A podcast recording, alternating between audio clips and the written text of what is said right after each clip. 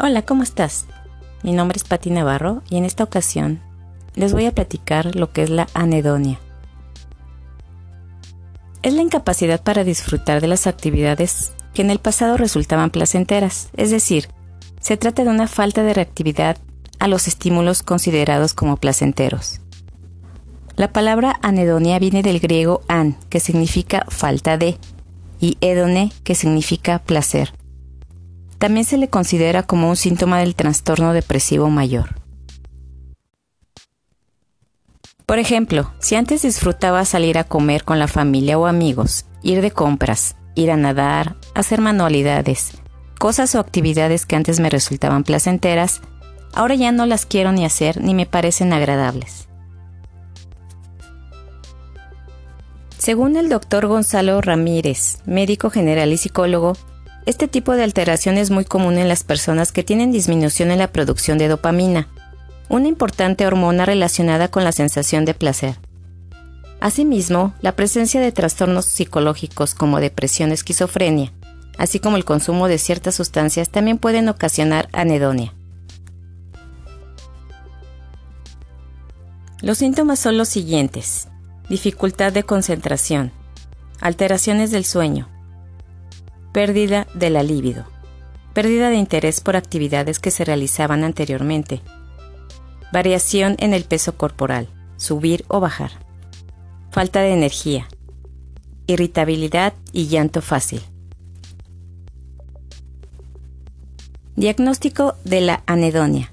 En psicología se establecen dos tipos de cuestionarios para diagnosticar el grado de anedonia y sus causas. En las llamadas escalas de Chapman. El primer cuestionario se basa en preguntas al paciente sobre satisfacciones de tipo físico y el segundo cuestionario acerca de la capacidad para tener satisfacciones de tipo social.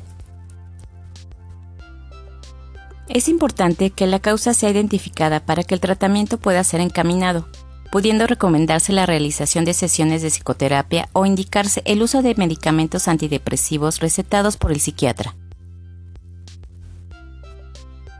Cuando la causa es una depresión, habrá que hacer un tratamiento específico para dicha enfermedad. Y solo cuando ésta mejore, la anedonia empezará a remitir y el paciente volverá a tener ilusión y ganas de disfrutar la vida. Un tratamiento natural contra la anedonia es la práctica de la yoga y meditación, cuando se combinan con el ejercicio.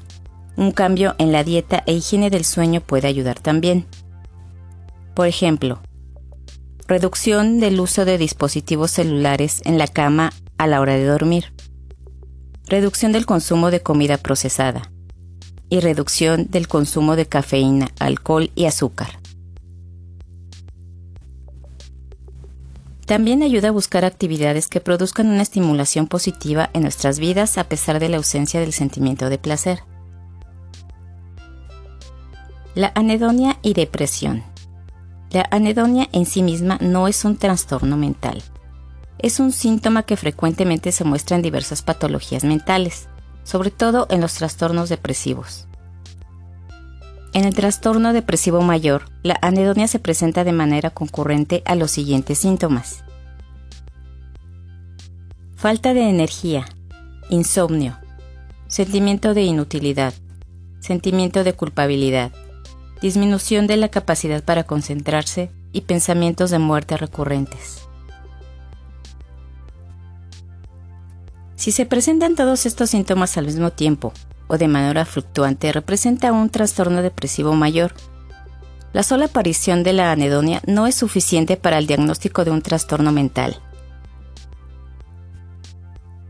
Si tú te sientes identificado con algo de lo que te acabo de contar, es importante que lo platiques con tu médico para que pueda valorar la situación y adoptar medidas oportunas.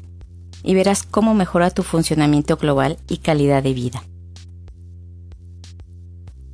Muchas gracias por escucharme. Eso es todo por hoy. Espero que esto les sirva. Y cualquier cosa puedes escribirme o algún tema que puedas recomendarme de lo que quieras que te platique. Muchas gracias y cuídate mucho. Bye bye.